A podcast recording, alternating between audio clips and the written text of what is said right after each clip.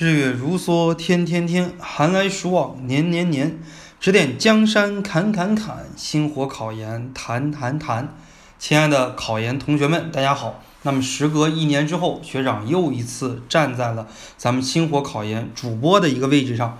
那么呢，在未来的一年里边啊，我会对二零一九年考研的同学们会有一个全程的指导，每周会有两到三期节目，啊，节目非常简短，有可能呢是五分钟到十分钟左右的这样的一期节目，来给大家说一下啊，考研路上的方方面面的一些需要注意的事项。大家呢，如果有什么特别想听的事情啊，大家可以在这期节目下边可以留言啊，让我在后续的节目里边可以给大家集中的来讲解一下。那么呢，二零一九年考研开篇啊，很多同学都会问这样的一个问题：教育学考研难吗？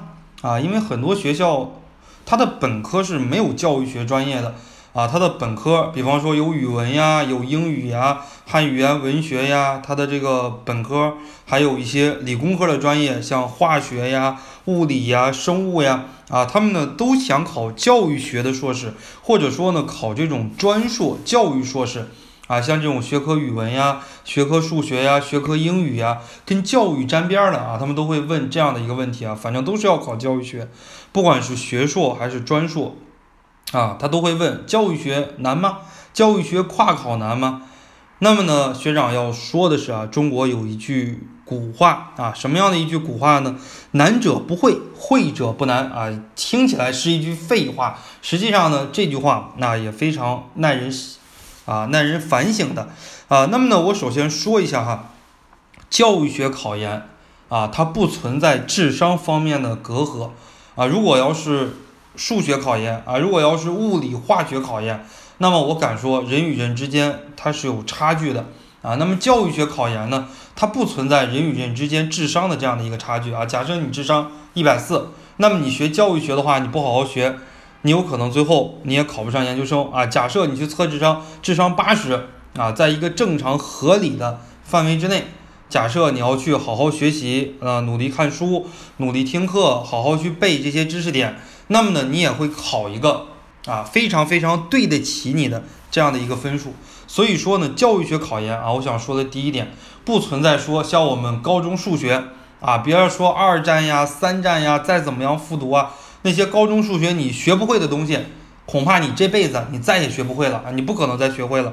但是教育学考研，它不存在那种学不会的问题啊，需要主要是记忆、理解和背诵为主。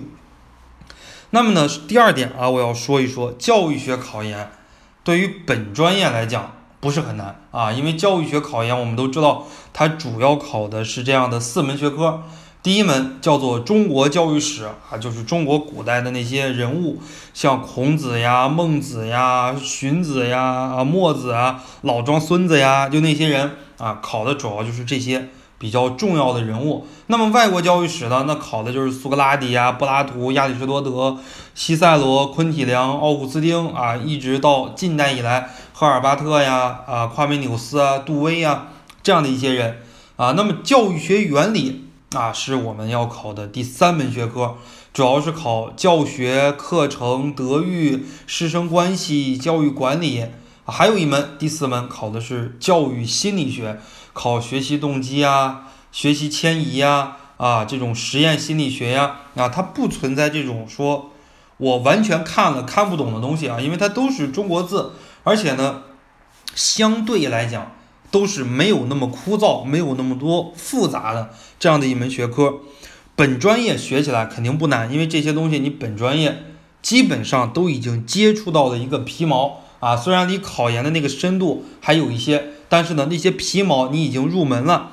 对于跨考的同学来讲呢，也不难啊。比方说，我本身就是一个跨考的学生啊，我本科是英语专业，考的是二零一二年啊，考湖南师范大学高等教育学专业啊，考博也考的是这样的一个专业。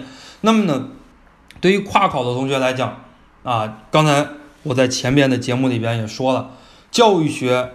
本科有教育学的学校和专业并不是很多，所以说呢，无论是教育学的学硕也好，还是教育学的专硕来讲。那么呢，跨考的同学都是非常的多的。所以说，如果你是跨考的同学，你也不用怕。为什么呢？因为你们都是站在同一条起跑线上，啊，都是站在同一条起跑。你跨考，别人也跨考，你没学过教育学，他也没有学过教育学，所以说都是站在同一条起跑线上。那么还有什么其他的可以怕的呢？所以说没有任何可以怕的啊。比方说咱们的这个电台里边，在一四年的四月份有一期节目，卢梦学姐，啊，他是专科学的是计算机专业，三跨跨学校、跨地区、跨专业。结果也考上了我这个专业，湖南师范大学高等教育学专业啊。电台里边还有很多期这样的节目，大家呢如果有兴趣的话，可以往回啊，可以翻一翻。但是虽说啊，教育学考研不难，说学长呀，我这个十月份准备吧，十一月份准备吧，对吧？学长，我现在考了一个要学数学的这样的一个专业。啊，我数学学不会了，我到十月份、十一月份，我再换这个教育学的专业行不行啊？那么显然是不行的。教育学虽然不难啊，只是说我们在学的时候、在看的时候都是中国字，我们都能看得懂。但是呢，教育学的学习它需要一个长期的一个理念。啊，每年的一二月份就要开始买书了，每年的三四月份就应该开始听课了，每年的五六月份第一轮就进行完了，每年的七八月份就开始进行强化阶段了，每年的八九月份就开始进行第二轮、第三轮复习了，每年的九十十一月份就开始进行考前的这种模拟呀、真题的啊这种。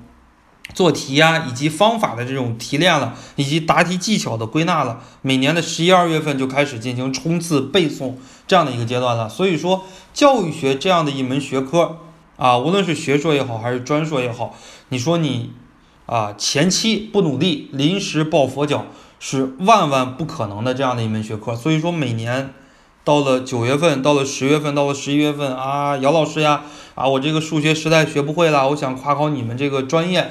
对吧？你来跟我说一说哪些辅导班适合我呀？怎么怎么样？我一般情况下啊都是不太推荐的啊。我说你现在学教育学，你零如果零基础啊，你肯定是晚了。这就是说呢，我们学习教育学也好，或者说将要考教育学也好，我们要树立这样的一个战术啊。我们从这个战术上，我们要藐视敌人啊。我们要告诉自己啊，教育学考研不难，但是呢，我们在战略上。我们要重视这个对手啊，要重视教育学这个对手。他不是说啊一蹴而就的，但是呢，他是要一朝一夕，每天积累一点点啊。教育学的学习呢，其实就跟英语的学习很像。嗯，再好的老师，你说十月份、十一月份开始指导你，你英语也很难考一个分数啊，考一个好的分数。但是呢，你每天积累一点点，你日积月累。啊，你最后的考研的一个成绩那也不会差，这是我们给大家讲解到的啊。教育学考研它的难的方面啊，教育学考研它不难的方面，我们下一期节目再来给大家唠叨唠叨。好，谢谢大家。